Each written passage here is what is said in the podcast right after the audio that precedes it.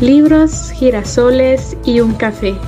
Es tu espacio para escuchar, motivar y empoderar a la mujer guerrera que llevas dentro. En DMAG te damos la bienvenida.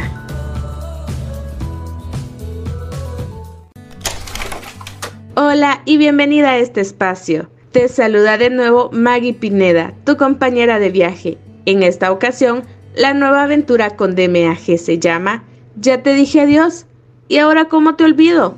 de Walter Rizzo. Una guía de cómo sacarse al ex de la cabeza y el corazón. La experiencia en la que nos vamos a embarcar a partir de hoy es única, como el resto de libros que ya tenemos en la lista de reproducción, los cuales también te invito a escucharlos. No olvides que tienes la oportunidad de acompañarnos en nuestras redes sociales y en nuestros otros canales aquí mismo en Spotify para complementar a estos audiolibros muchísimo más contenido de valor. Los enlaces los encuentras en la descripción de este episodio. Te aseguro que será una transformación total en este tu viaje, de mujer a guerrera. Asimismo, si este contenido ha sido valioso para ti, me gustaría hacerte la invitación para que puedas apoyarnos de las siguientes maneras, bien sea con una donación por medio de GoFundMe o por medio de una suscripción de tan solo 99 centavos de dólar y así poderte traer muchísimo más contenido de valor. Los enlaces también los encontrarás en la descripción de este episodio. Así es que, sin nada más que agregar, comencemos. Ya te dije adiós y ahora cómo te olvido. Una guía para sacarse al ex de la cabeza y el corazón. Walter Rizzo. Capítulo 2.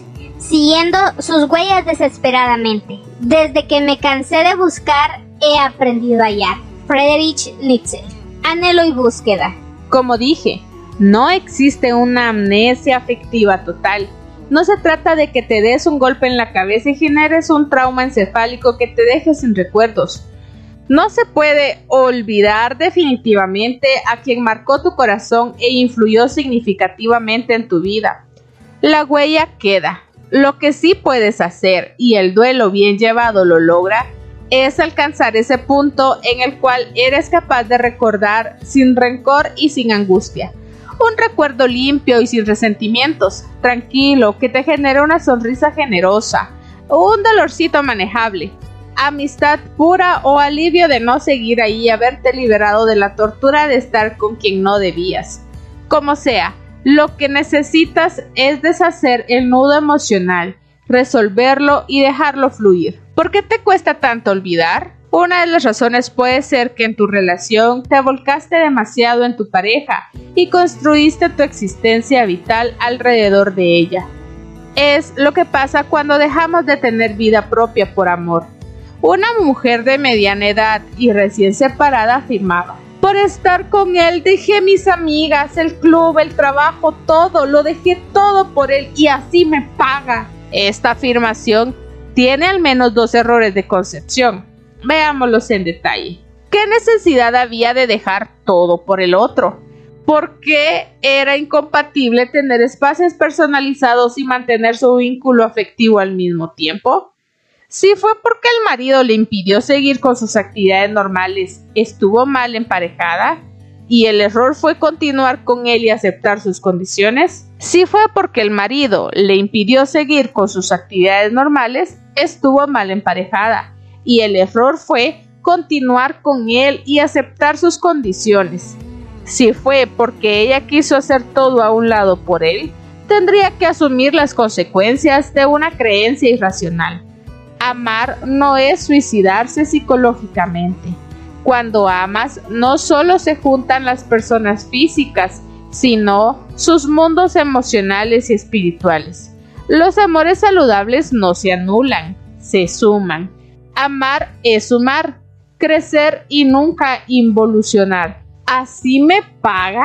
dice ella. ¿Acaso estaba vendiendo o comprando algo? No es muy lógico pensar que como he perdido mi sistema de referencias sociales y afectivas por amor al otro, el otro debería, por lo tanto, amarme en pago o en compensación. De la premisa no se extrae la conclusión. Amar no es asumir una deuda y que la otra parte te indemnice. Esa correlación no deja de ser infantil. Incluso podrías pensar exactamente lo contrario. He conocido personas que cuanto más desamor reciben del otro, más se enamoran y cuanto más amorosa es la pareja, más rápido se desinflan de ella. Un hombre me decía, ella se derrite por mí, es muy querida y complaciente, pero necesito a veces un poco de indiferencia. Tanta amabilidad y ternura me empalagan.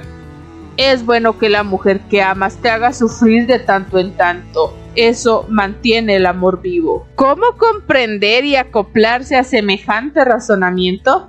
No es fácil aceptar que la persona que amas te diga, no me ames tanto, vuélvete apática o apático. De vez en cuando para que la llama del amor no se apague. En esta etapa de búsqueda incesante, anhelarás a tu ex y lo perseguirás por cielo y tierra tratando de recuperarlo física o imaginariamente. Te empecinarás en rescatar tu relación a como dé lugar. No te entregarás tan fácil a la pérdida y no la aceptarás bajo ninguna condición. Acariciarás un probable regreso y aparecerán en ti dotes detectivescas desconocidas hasta ahora. Tu ex se convertirá en un blanco móvil. Un impulso incontrolable te llevará a querer saber dónde está, qué está haciendo y lo más importante, con quién. Un fuerte sentido de posesión te conducirá a intentar recuperar lo que crees que te pertenece por derecho propio, su persona, su espíritu, su amor. No obstante, pese a tus cavilaciones y pronósticos, los hechos no avalan tal posesión. Siento decirte que no te pertenece y nunca te perteneció. Tu ex no es un objeto que adquiriste en alguna feria de esclavos. En el amor saludable nadie es de nadie, así que todos son libres de irse cuando lo consideren. Pueden hacerlo de manera correcta, siendo sinceros y tratando de hacer el menor daño posible, o mintiendo que no le importe para nada el bienestar de quien fue su pareja. Pero, independientemente de la forma de determinar, y repito, tu ex no es tuyo ni tuya, y no fue ni lo será de esa manera, así que ojalá deseches la tendencia que te mantiene en un optimismo fuera de foco, el sueño de una recuperación imposible, y te sirva de motor de búsqueda, para persistir e insistir más allá de lo razonable. Cosas que no debes hacer para recuperar a tu expareja si quieres mantener la cordura y no alimentar una esperanza inútil. Conseguir información de tu ex apelando a los amigos comunes o a parientes. Repites el error una y otra vez. Te pegas a cualquier cosa que lo retenga. Pese a la evidencia en contra, aún crees que tu ex sigue atado o atada a ti. Los recuerdos te conmocionan e inquietan. Aún está vivo en mí, me decía una mujer. La confronté con la siguiente pregunta. ¿Y qué cosa alimenta esa vida, además de tus pensamientos y el deseo que aún profesas por él? Y me respondió, lo que ocurre a su alrededor, intento saber minuto a minuto lo que hace, dónde va, con quién se ve y hasta qué piensa. Sus mejores amigos son también amigos míos. Entonces, aprovecho y ellos me cuentan. Amor con espionaje incluido. Esos amigos comunes, quizás con buenas intenciones, la mantenían actualizada y no dejaban que su herida cicatrizara. Ella, mientras tanto, como una computadora de última generación, procesaba todo tipo de información y chismes sobre el hombre que aún amaba, Facebook incluido. Un duelo llevado así puede durar una eternidad porque el otro siempre estará presente y activo en la mente. Podrías elaborar una pérdida sanamente si, como hicieron algunos reyes a través de la historia, sentaras diariamente a tu mesa el cadáver embalsamado de la persona fallecida? Haz tuyo el siguiente principio y tenlo presente como si fuera una cuestión de vida o muerte. Si quieres olvidarte de tu ex, trata en lo posible de no saber nada, absolutamente nada de él o de ella. Entiérralo simbólicamente, muérdete la lengua. tápate los oídos, vete al desierto o haz alguna peregrinación a Tierra Santa, pero no preguntes ni te sigas relacionando con los mejores amigos o amigas de tu ex. Y si debes seguir viéndolos, pídeles que no te cuenten nada sobre él o ella. No alimentes un fantasma que te destruirá luego. Conclusión, cero información. En un mundo donde privilegiamos estar actualizados, yo te pido que hagas uso de la más cruda desinformación respecto a la persona que fue tu pareja. Cuando le pregunto a un paciente ¿qué sabes de tu ex? y me responde no tengo la menor idea, no puedo hacer otra cosa que felicitarlo. Ignorancia amorosa, bendita sea. Dos recomendaciones. Número uno, el duelo debes elaborarlo respecto a todo lo que rodea a la persona que aún amas. Un paciente separado hace unos meses seguía viendo con frecuencia al que había sido su suegro, porque le quería y además le consideraba una buena persona. Lo llamaba, salía a tomar un café con él y jugaba ajedrez, pero esos encuentros también escondían una doble intención, saber de su exmujer la que por otro lado tenía una vida social interesante y repleta de amigos. Cada vez que estaba con el Señor se activaba el amor por ella. ¿Qué hago? Me dijo un día al borde de la desesperación. Le respondí que por ahora no viera al suegro y se buscara amigos lo más lejano posible a su ex. Insisto, una buena separación donde hubo un mal vínculo incluye alejarse de todo lo que rodea a tu expareja, familia incluida si fuera necesario. Los hijos son el único lazo permitido siempre y además obligatorio. Y dos, otra cuestión que debes tener en cuenta es que no puedes dejar una droga probándola de vez en cuando. Debes dejarla definitivamente y no consumir nada. Así te cueste, así te retuerzas y así la abstinencia te quite el aliento. No hay analgésicos ni medias tintas para esto. Intenta una nueva actitud. ¿No será que eres más valiente de lo que crees? Lee el siguiente párrafo con atención. Se fue. De él o ella solo queda el recuerdo que tú alimentas como una forma de seguir estando allí. En ti está la solución. Aprender a perder y dejarlo o dejarla ir. ¿De qué te sirve alimentar esa memoria específica? Un hombre me decía, mientras piense en ella y la recuerde, sé que estará presente en mi vida. La premisa es terrible. Si no la puedo tener en forma real, la tendré en mi fantasía, la mantendré viva de manera virtual. Una especie de holograma mental, cuando lo que se pretende es exactamente lo contrario. El proceso liberador de un duelo es diametralmente opuesto.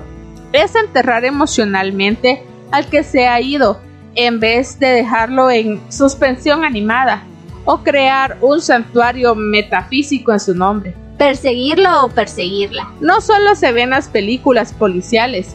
La desesperación por ver el otro empuja a las personas a hacer cosas que nunca creyeron que fueran capaces de hacer. Una paciente decidió seguir a su ex para saber si el hombre se veía con alguien y para hacerlo consiguió una peluca, ropa prestada y el automóvil de un primo. Lo siguió hasta un bar y se sentó a unas cuantas mesas de donde él estaba. Al poco rato sus predicciones se confirmaron y magnificaron. Llegó nada más ni nada menos que su mejor amiga y lo besó apasionadamente en la boca. La sorpresa de mi paciente fue tal que se paró y tumbó una taza de café y un vaso de agua. Debido al ruido, el ex y su acompañante se dieron vuelta y la vieron ahí de pie, inmovilizada, mirándolos fijamente. Él creyó reconocerla y le preguntó, Melissa, ¿Eres tú?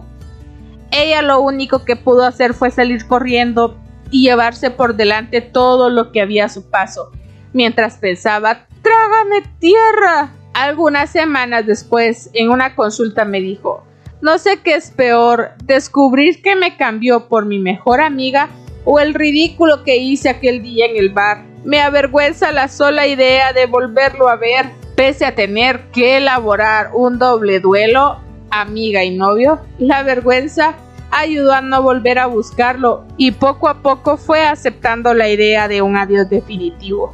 Jugar a los detectives no es tarea fácil. Cuando las cosas escapan de tu control, debes dejar que sigan su curso, sin interponerte. Solo tienes que observar. Perseguir un imposible es una conducta irracional. De ahí que sentir desesperanza en el sentido de no esperar nada o aceptar lo peor a veces es saludable. Cuando persigues a tu expareja, ¿Qué buscas? ¿Explicaciones? ¿Algo que justifique su alejamiento? ¿O quizás guardes el deseo oculto de que todo se deba a un problema solucionable y pasajero? Algunos ejemplos de falsas ilusiones o excusas para justificar el alejamiento afectivo de la pareja pueden ser cayó en la droga, es víctima de una extorsión, le descubrieron una enfermedad incurable, es agente de la CIA, anda mal de la cabeza y cosas por el estilo. La idea es salvar el amor del ex a cualquier precio. No es que no me quiera, sino que existe un factor externo que explica el aparente desamor, pero en el fondo sigue amándome. Una mujer de mediana edad negaba el desamor del otro afirmando, no quiere amarme, cuando persigues a tu ex, la mente se debate entre dos expectativas. Descubrir qué ocurre y que aquello que esté pasando no sea grave.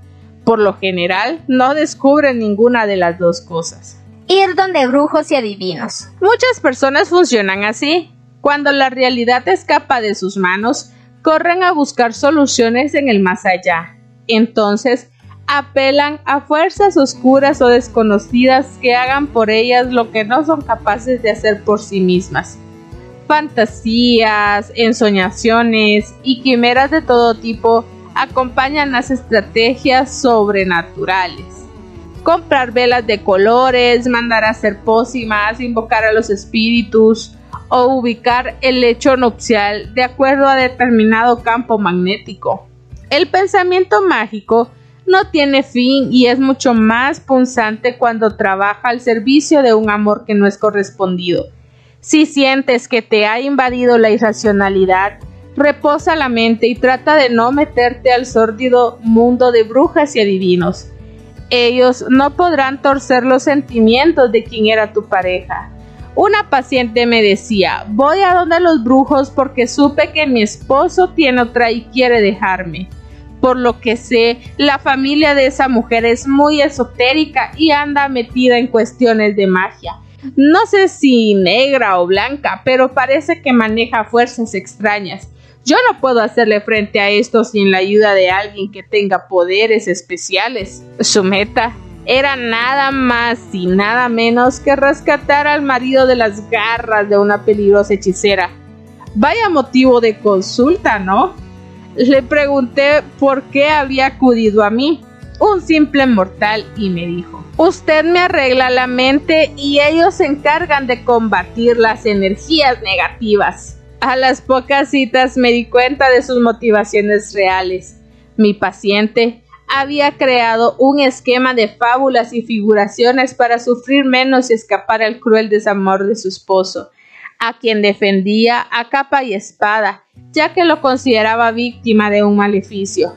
Un día, tratando de confrontar sus pensamientos mágicos, le dije con especial cuidado, ¿Nunca ha pensado que quizás su marido y la que es su amante están juntos por obra y gracia de sus voluntades y predilecciones y no por algo sobrenatural oscuro o maligno? Eros flecha, pero la gente también pone de su parte. Yo creo que el amor y el desamor ocurren naturalmente sin conjuros ni equivocaciones extrañas provenientes de algún inframundo desconocido. Es mejor mirar las cosas como son, aún así duelan. Me miró aterrada y señalándome con el dedo me dijo a los gritos Incrédulo, incrédulo, un psicólogo debe tener la mente abierta. Me equivoqué con usted, me equivoqué. Y se fue dando un portazo. En mi experiencia, las personas que entran en el juego de buscar explicaciones fantásticas se alimentan del autoengaño para mantener la fe de que volverán a rescatar a su pareja. El resultado es que pueden seguir ahí por años. No necesitas de dioses misteriosos y seres extraños para hacerle frente al duelo afectivo, y si llegaran a existir, con seguridad estarán ocupados en cosas más importantes que tu enredo de pareja. Depende de ti y solo de ti salir adelante. No busques justificaciones extraterrenales.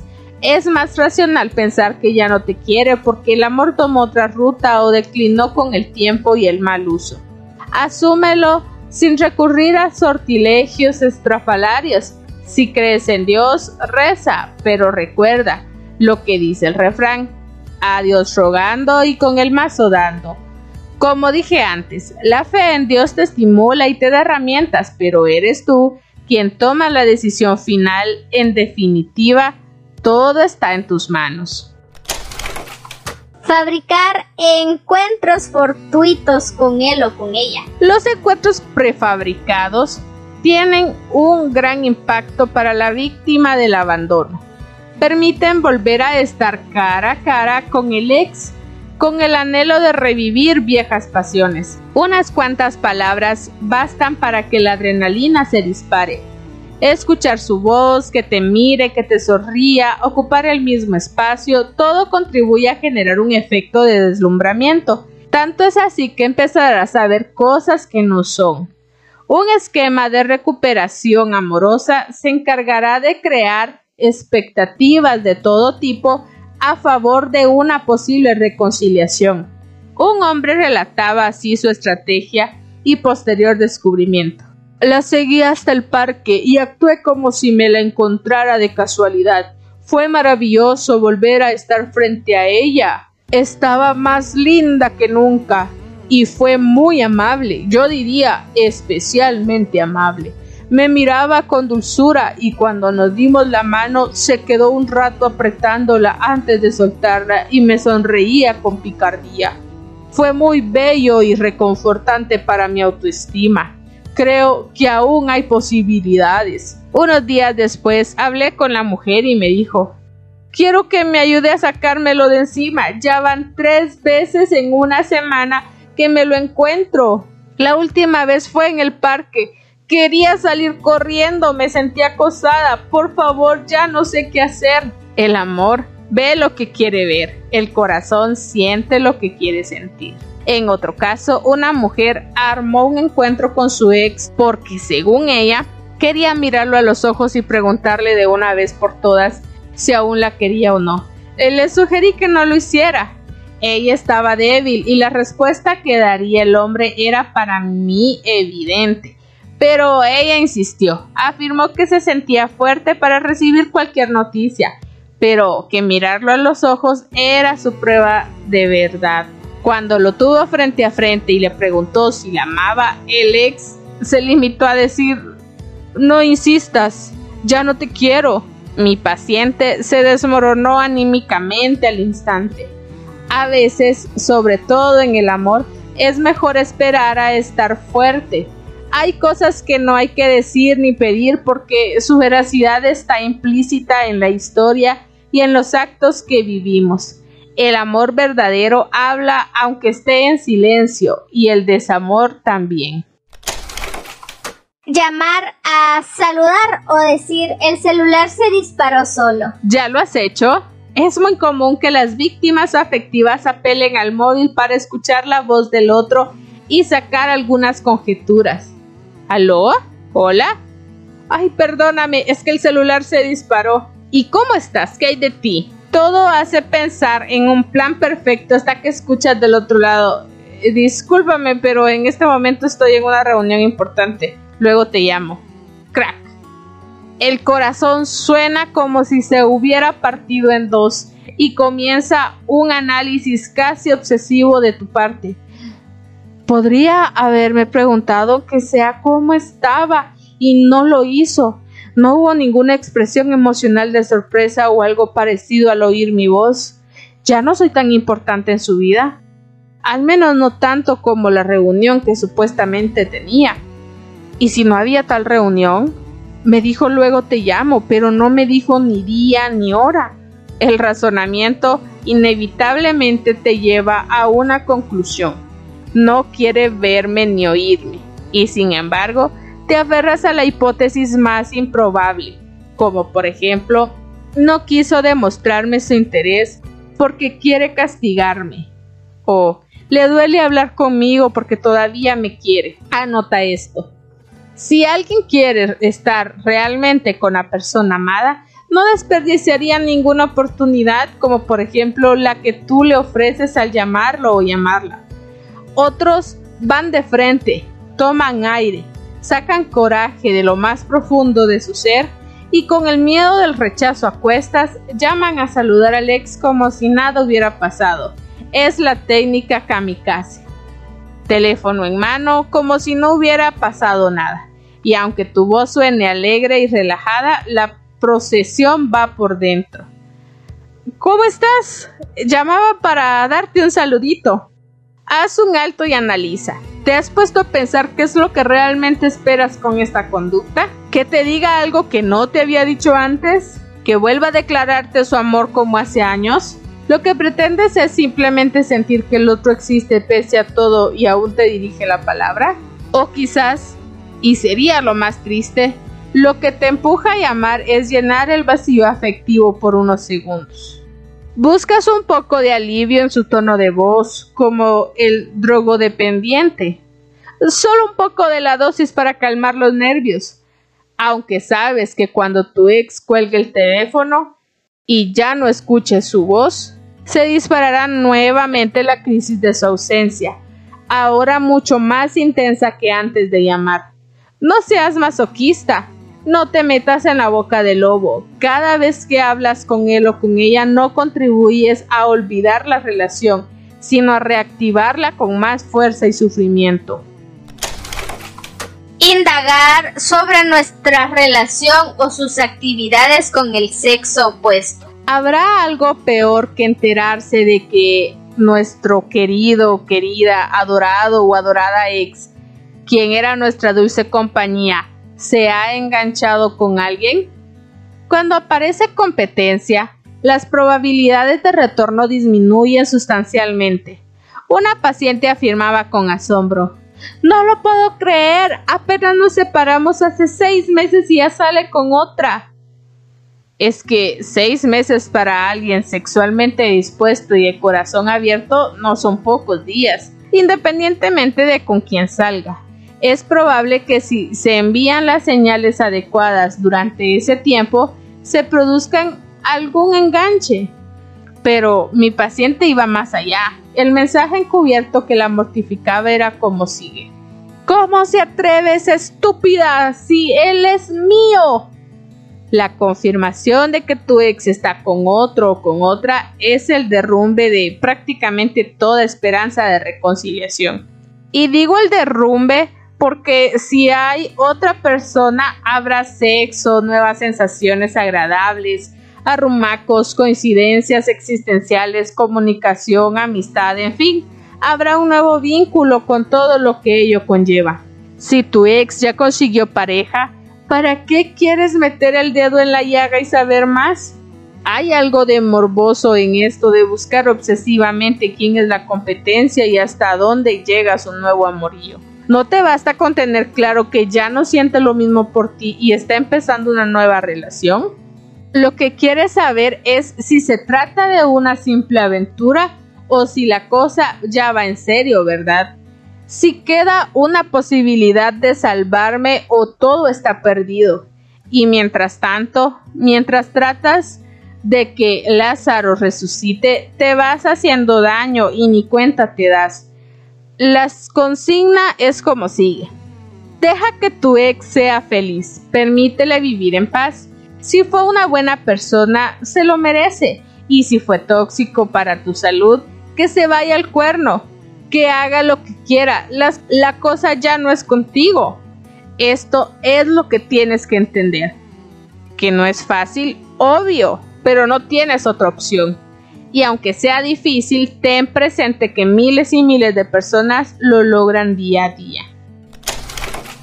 Devolver cosas que le pertenecen personalmente. La mejor manera para resolver este punto es juntar todo lo que pertenece al otro y aún tienes en tu poder. envolverlo para regarlo y mandárselo por FedEx más próximo.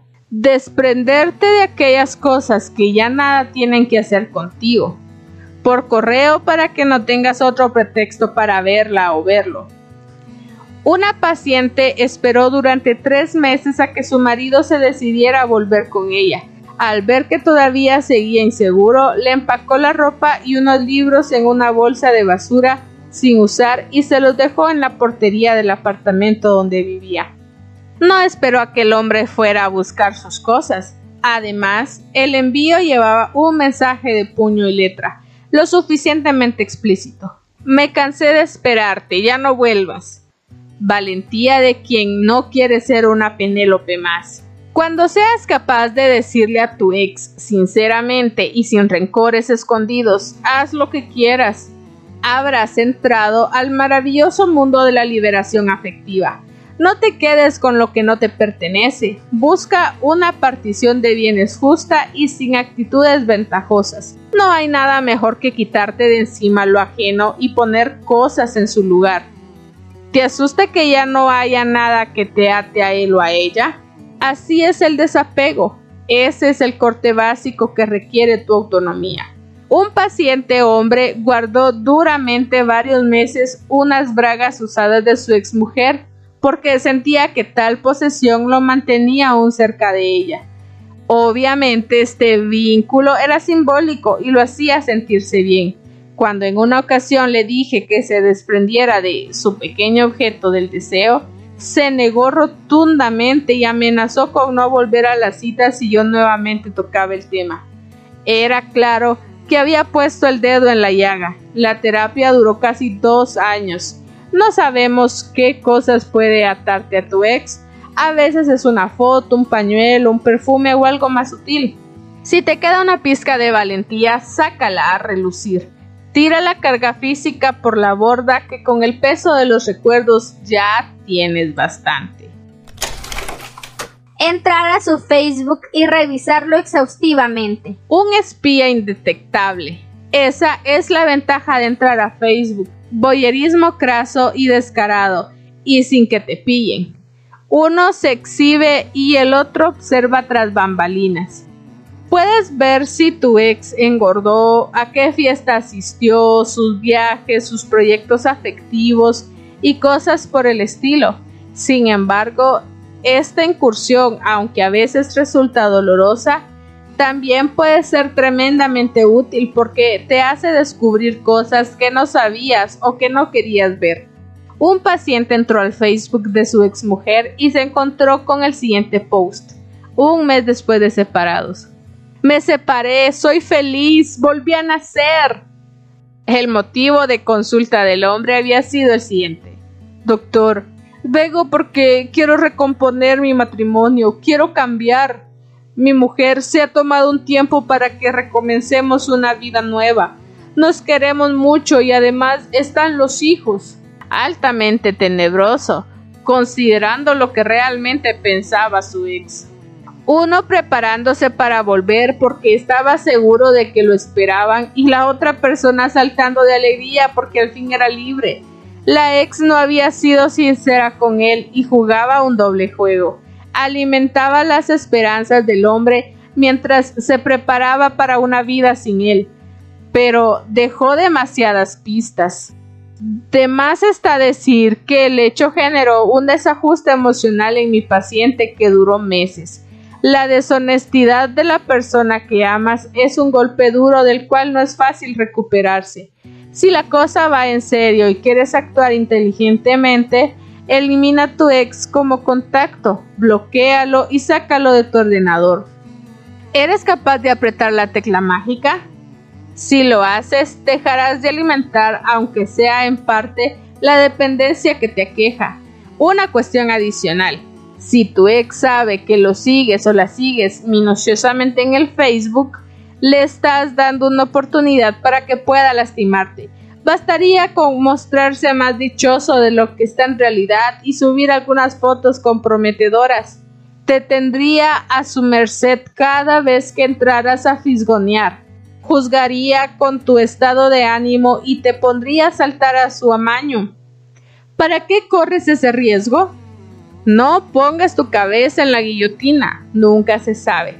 Siempre es mejor un alejamiento bien pensado, una desconexión emocional e informática que un apego obsesivo. Trata de mantenerte lejos de su mente y de cualquier intención exhibicionista de su parte. Usar sus claves personales para entrar a su correo. Aquí entramos en un territorio ético. Espiar el correo de tu ex es sobrepasar el límite de lo políticamente correcto. Penetrar en la intimidad de cualquier persona sin ser invitado lo es. Aunque en muchas ocasiones violamos derechos en nombre del amor, y puedes leer mi libro Los Límites del Amor si quieres profundizar en este tema, no es pertinente entrar al territorio de reserva personal de tu pareja sin permiso. Así como el amor tiene un límite, el desamor también. Además de lo ético, también existe un argumento pragmático. Repitámoslo. Si se alejó de tu vida definitivamente, ¿de qué te sirve seguirle los pasos en cada email? ¿Insistes en saber por qué no te quiere? pues no lo averiguarás metiendo las narices en su correo. Quizás no te ama simplemente porque se cansó o no le da la gana y no existe ningún motivo extraordinario o especial. Se acabó y punto. Piensa un momento en estas dos opciones y analízalas. Si tu ex no cambió las claves es porque te tiene confianza o porque es un ingenuo. Si es por la primera razón, Responde con seriedad a alguien que te da confianza. Y si es por la segunda cuestión, no te aproveches de su candidez. Pedirle favores o ayuda en algún área. Es la táctica de la persona que juega el papel de incapaz o inútil. En muchas parejas, la relación sigue vigente después de la separación por las debilidades manifestadas de uno de los miembros, generalmente del desplazado. Recuerdo el caso de dos jóvenes sin hijos que luego de terminar seguían vinculados en un sinnúmero de actividades. Por ejemplo, ella le hacía el mercado y él la ayudaba a organizar el dinero. Ella, por ser médica, lo diagnosticaba y trataba sus dolencias. Y él, por ser ingeniero, se hacía cargo de los arreglos de la casa de la exmujer. Llevaban seis meses separados y se los veía bien, hasta que un terapeuta le sugirió que cada quien se hiciera cargo de sí mismo. A partir de ese momento entraron en pánico y empezaron a sentirse mal e incompletos. Hay formas muy sutiles de seguir juntos sin estar juntos, de las cuales los implicados no siempre son conscientes. La fórmula separémonos un poco y sin que afecte demasiado nuestras ventajas recíprocas no da resultado. Así que no lo intentes. Las personas dependientes suelen mostrarse ineficientes, desvalidas o incluso deprimidas al máximo, con tal de que la o el ex se haga cargo de ellas. La premisa es como sigue. Cuanto mayor sea tu autoeficacia e independencia, más rápido elaborarás el duelo. Como ven, tendrán los siguientes días para analizar y reflexionar todo lo que hemos aprendido hoy. Nos vemos la próxima semana para una siguiente dosis de este su espacio, libros, girasoles y un café. Un abrazo y hasta pronto.